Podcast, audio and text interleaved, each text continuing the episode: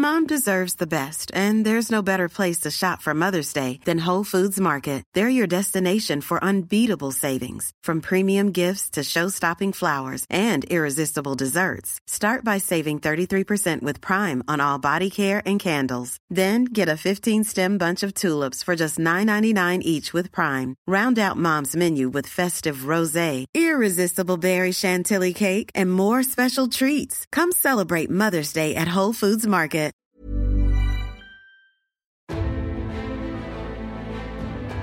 Mes chers camarades, bien le bonjour. L'histoire est-elle neutre? Dit-on ce qui est véritablement arrivé dans le passé quand on fait de l'histoire? Est-ce la vérité absolue ou essaye-t-on simplement de s'en approcher un maximum à partir des différents indices dont on dispose, les sources?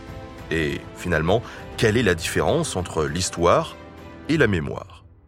C'est à ces questions que je vous propose de répondre aujourd'hui avec Virginie Tisserand, une historienne spécialisée en histoire politique contemporaine et en monde hispanique avec qui on parlera dans quelques jours de l'histoire du temps présent et des partis mouvements quand l'entretien complet sera disponible.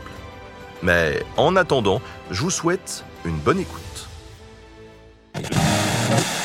Est-ce que peut-être euh, on pourrait, on l'a déjà fait ici dans cette émission, mais euh, repréciser la différence entre euh, histoire et mémoire? Oui, alors l'histoire, c'est les faits, ce qui se passe, euh, l'historiographie, c'est comment on les écrit, comment on les dit. L'histoire, elle va trouver des catégories, on va créer des catégories, des périodes. On va se mettre d'accord sur ces périodes. On va nommer les périodes. On va trouver une source. On va dire cette source, ce témoignage va rentrer dans cette période pour dire quelque chose, etc., etc.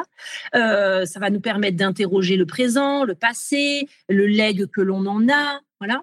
Et la mémoire, c'est comment on se souvient des choses, comment on choisit de se souvenir de ces événements et comment indirectement ça va expliquer ou pas les conflits actuels que l'on vit. Donc derrière, la mémoire, elle, bien sûr qu'elle est sélective, elle peut être traumatique et surtout qu'elle se transmet, la mémoire. Il y a euh, des transmissions mémorielles euh, d'ailleurs, il y a des sujets euh, passionnants à traiter autour de l'utilisation de la mémoire dans tous les conflits que l'on a aujourd'hui, parce qu'en fait, ça va permettre de créer une légitimité ou d'écrire un récit autour d'une mémoire. Voilà, de faits inventés ou pas. Une mémoire aussi, c'est une invention. Les nations, par exemple, sont inventées. C'est une invention euh, humaine. Et on va utiliser l'histoire pour justifier ou pas. Après, on va se mettre d'accord et donc se pose la question de la véracité, etc. Mais l'histoire, elle ne devrait pas normalement être instrumentalisée. J'ai souvent mes étudiants qui me disent, mais madame, finalement, vous êtes en train de me dire qu'il n'y a rien qui est vrai. Bah, la question de la vérité en, histoire, elle est, on pourrait écrire euh, énormément de choses euh, sur euh, qu'est-ce qui est vrai, qu'est-ce qui l'est pas. Alors, on va se mettre d'accord et trouver une véracité parce qu'on va croiser les sources et on va être d'accord pour écrire collectivement que les faits se sont passés comme ça. Mais regarde le débat, par exemple, qui, n'est toujours pas soldé sur la mémoire de la guerre avec l'Algérie.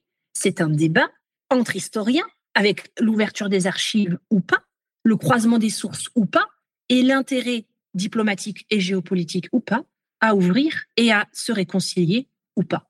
Donc indirectement, le présent instrumentalise le passé. La question, c'est la volonté de pacifier ou pas. Merci à tous d'avoir écouté cet extrait du prochain entretien qui sera disponible très bientôt sur Nota Bene. À bientôt.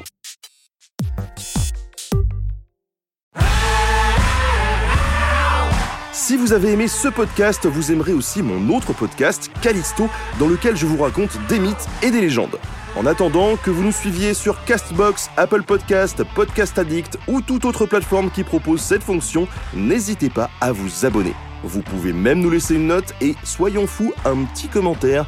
Je le lirai avec plaisir.